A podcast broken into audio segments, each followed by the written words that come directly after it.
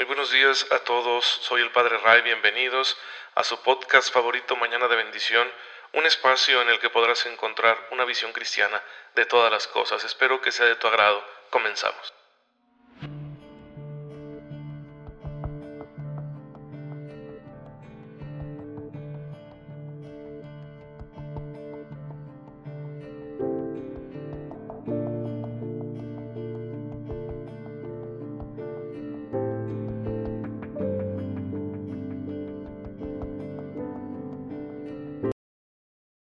Jueves eucarístico tengan todos ustedes, queridos hermanos, que tienen la bondad, la amabilidad de escuchar este mensaje de la palabra de Dios, de la fe de la iglesia todos los días, pues en orden a acrecentar nuestro compromiso con el Señor, nuestra conciencia de que somos llamados a la santidad.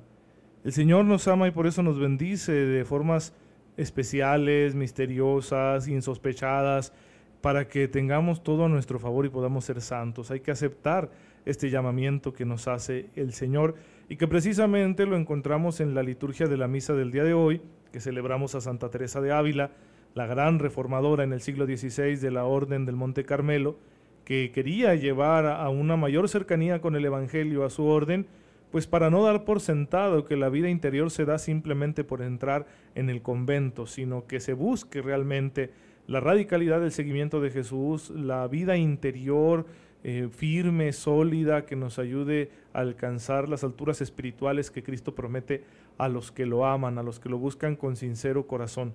Por eso hoy la iglesia nos presenta el texto de la carta a los Efesios del apóstol San Pablo, capítulo primero, donde está esa gran frase que hemos sido eh, llamados, escogidos desde antes de la creación del mundo para ser santos, para ser irreprochables en el amor, que es una forma de llamarle la santidad, ser irreprochables en el amor, porque el amor es la, eh, perdón, la santidad es la perfección del amor.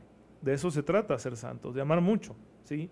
No de ser raros, no de eh, hacer cosas extraordinarias. En realidad, todo se vuelve extraordinario cuando uno ama como Cristo nos enseñó.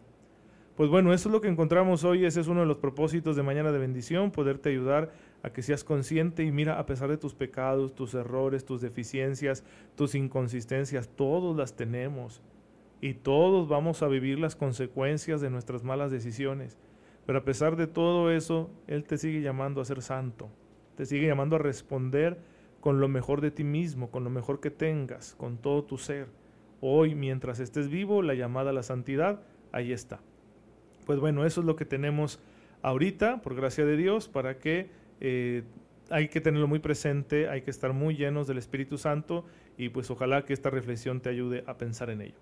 Por supuesto, un santo cumple los mandamientos y los cumple con el mejor espíritu, es decir, como una respuesta amorosa a Dios, no como algo impuesto. Y estamos analizando el cuarto mandamiento, que honra a tu padre y a tu madre, y ya sabemos todo lo que implica, vamos a irlo desmenuzando poco a poco, porque les decía yo en el último episodio que eh, no se trata solo de amar a, papá y a mamá, sino que hay que amar a toda la familia, porque la familia pues es una realidad querida por Dios que surge del matrimonio, el cual se encuentra en el proyecto de Dios, como nos lo cuenta el Génesis desde el principio, y que la familia está llamada a ser la célula de la sociedad. Por eso la familia, dice el Catecismo en el número 2205, tiene que ser un reflejo de esa comunidad que hay en Dios de esa comunión que hay en Dios entre Padre, Hijo y Espíritu Santo. Toda la actividad de la familia debe ser un reflejo de esa comunión. Estamos llamados a reflejar en nuestras relaciones familiares el amor de Dios. Y para ello la familia también es redimida en Cristo. Cristo también redime a la familia. Entonces podemos participar de la oración y del sacrificio de Cristo. Por eso Jesús dice, mi familia no es dichosa por ser mi familia de sangre, sino que dichosos aquellos que cumplen la palabra de Dios. Entonces la familia está llamada a cumplir con la palabra de Dios. La palabra de Dios que nos invita a orar, que nos invita a tener presente al prójimo, que nos invita a vivir en la verdad, que nos invita a realizar nuestra vida en santidad. Bueno, hay que tener en cuenta siempre eso participar de todo aquello que la palabra de Dios nos pide, para que la familia refleje ese amor que hay en la Santísima Trinidad, esa comunión que hay en la Santísima Trinidad, es preciso que eh, vivamos todos los medios que Cristo nos dejó para santificarnos. Y esto obviamente evangeliza, que alguien viva una familia así, que viva en su familia así, con ese espíritu cristiano, pues va a estar dando testimonio, aunque ni se lo propongan. ¿sí? Ver una familia así evangeliza y convierte a la familia en una realidad también misionera. Por eso hay que tener mucho cuidado en las relaciones intrafamiliares, que reflejen ese espíritu de Cristo. Porque las relaciones en el seno de la familia, dice el catecismo, pues entrañan una afinidad, una cercanía de sentimientos, afectos e intereses que deben forjarse en el mutuo respeto. ¿Sí? La familia es una comunidad de personas, por lo tanto requiere una mutua aceptación y mutua cooperación entre todos, especialmente de los padres, de los cónyuges, con la educación de los hijos. Pero conforme va creciendo la familia, tiene que irse desarrollando esa mutua cooperación que debe caracterizar a las familias creyentes, a las familias católicas. Y todas las relaciones interpersonales que se vivan entre los miembros de la familia, pues que se les note que están llenas del Espíritu de Dios. Hay que hacer un buen examen de conciencia porque quizá la familia es el espacio donde menos me estoy comportando como hijo de Dios. Porque claro que es difícil. Miren, con la familia uno, siempre está a la defensiva, ¿sí? Tú le puedes decir a tu familia, yo voy a cambiar y no te creen. Pues claro, te conocen, viven contigo, saben, ¿verdad?, de tus fallas, etcétera. Es lógico que piensen así. Quizá aún andamos a un nivel muy, muy mundano, ¿verdad? Muy demasiado humano cuando pensamos de esa manera. Pero eh, se da y hay que comprenderlo. Y por eso a veces uno está a la defensiva y por eso a veces donde menos evangeliza uno es en su, familia, pero es un lugar privilegiado donde hay que evangelizar, donde hay que dar testimonio. Para eso hay que cuidar que nuestras relaciones sean maduras, sean respetuosas, para que ahí fluya la gracia de Dios. En mi relacionarme con mi padre, con mi madre, con mis hermanos, con los hijos, con el cónyuge, ¿sí? con, con toda la familia grande también, ¿por qué no? Luego eso se hará extensivo a toda la sociedad, porque si la familia es célula de la sociedad no está aislada, está en relación con las otras familias, con toda la comunidad humana. Bien, hay que cuidar mucho, muchísimo esas maneras de relacionarnos entre nosotros. El, el, ser evangelizado, el vivir yo mi fe, el dejar actuar al Espíritu Santo en mi vida, implica que yo tenga una nueva manera de relacionarme que mis relaciones sean nuevas, que no estén caracterizadas por el egoísmo, por el interés, por la conveniencia, por la comodidad, por la indiferencia, sino que estén caracterizadas por una profundidad humana muy grande, que tiene varios elementos característicos, indispensables. El primero es que la dignidad de la persona esté en el centro. Cuando yo me relaciono con alguien, esto es importantísimo, ¿sí? Debo siempre considerar con respeto su dignidad, para no llegar a, lastimarle o a utilizarle, que a veces hasta de formas inconscientes, ¿verdad? Abusamos unos de otros de la confianza que nos tenemos. Entonces es muy importante considerar primero que nada la dignidad de la persona. La segunda característica es que el amor sea recto, que yo ame a esa persona, pero con el amor que Cristo nos enseñó, con un amor de entrega, con un amor que no se busca a sí mismo, ¿sí? Y por lo tanto, que mi amor sea verdadero en el sentido de que realmente busco el bien del otro, ¿sí? Busco el bien del otro y no mi beneficio. Eh, está muy relacionada con, con lo anterior, sí, por supuesto. Es decir, por ejemplo, si yo voy a tener un amigo, pues busco su bien, quiero su bien, sí, por supuesto, claro que espero reciprocidad, eso es natural. Sin embargo, yo no puedo estar ahí como pensando, bueno, este amigo es bien dócil, ¿verdad? Yo voy a pedirle que me ayude con estas tareas que tengo y empiezo a abusar de él dándole trabajos que no le corresponden para yo estar bien desahogado, ¿sí? Eso sería ya un abuso y ahí ya no estoy viviendo el amor verdadero porque no estoy buscando el bien del otro, estoy buscando un beneficio egoísta. Claro que se puede pedir un favor, pero siempre apelando a la realidad. La realidad implica que el otro quiera y pueda, ¿sí? Y hay que respetar mucho esas dos cosas. Si no quiere, no se puede hacer nada. Si no puede, no se puede hacer nada. Entonces, no, no utilizar a las personas. Para eso es bien importante que mi amor sea recto, es decir, que yo busque el bien del otro y que no lo haga por los beneficios que puedo estar recibiendo. Para esto es muy importante que aprendamos a leernos nosotros psicológicamente, a conocernos, a ver cómo anda nuestra afectividad, porque en ocasiones tenemos tantas carencias que buscamos a la persona para satisfacerlas. ¿Sí? para de alguna manera sanarlas, para llenar esos huecos que traemos en el corazón. Y eso no ayuda, interfiere con la rectitud de nuestras relaciones. Por eso nos hacemos tanto daño, ¿sí? especialmente en la vida de pareja porque nos estamos utilizando. Estoy utilizando al otro para subsanar mis debilidades, para llenar mis carencias y hay que tener mucho cuidado con eso. Porque ahí ya mi amor es un amor obsesivo, un apego desordenado, ¿sí? un amor tóxico, dicen ahora, y ya no es aquel amor que se compromete porque busca el bien del otro.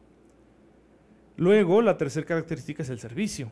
¿sí? Este amor recto, amor verdadero, tiene que transformarse en servicio auténtico, en que realmente yo esté ahí para el otro en sus necesidades reales, urgentes. ¿sí? Claro, dentro de mis posibilidades, no lo podemos todo, ni es mi responsabilidad arreglarle la vida a todo mundo.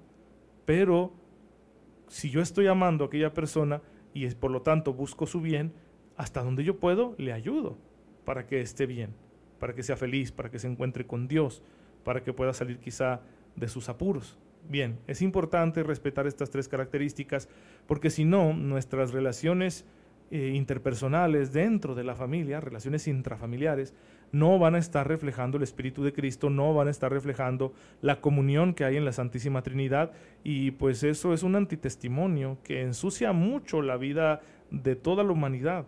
Por eso hay tanta gente ya no quiere comprometerse a formar una familia, porque están cansados, les parece muy duro vivir en familia porque su experiencia fue mala porque quizá no hubo unas buenas relaciones intrafamiliares, salieron muy lastimados, a veces hasta traumados, y pues así quién va a querer, ¿verdad? decir, si voy a hacer más de lo mismo, si yo también voy a seguir estos patrones más adelante, pues mejor no. Y por eso lo huimos tanto a formar una familia.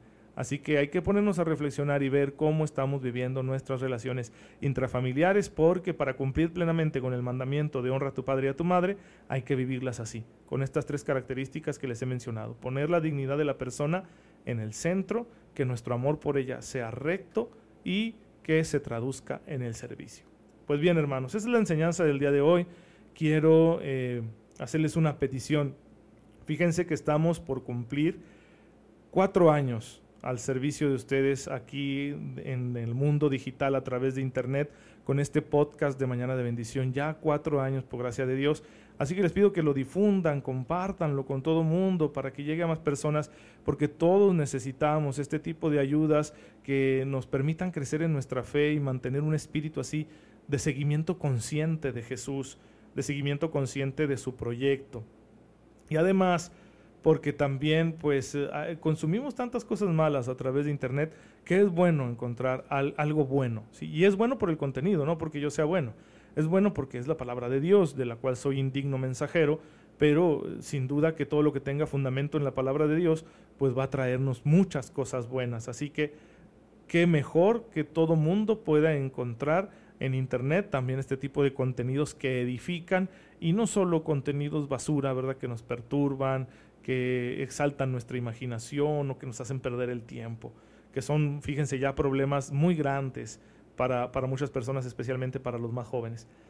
Y si alguno quiere colaborar, ¿verdad?, con este espacio, pues hágamelo saber, mándeme un mensaje allá a mi página de Facebook, Padre Ray, eh, o si estás en los grupos de, de WhatsApp donde se distribuye este podcast, ahí está mi número, ¿sí? Entonces puedes mandarme un mensajito si quieres colaborar, hay muchas formas de hacerlo, claro que la forma de colaborar con la que todos podemos es con la oración y es muy necesaria, sin ella no se puede.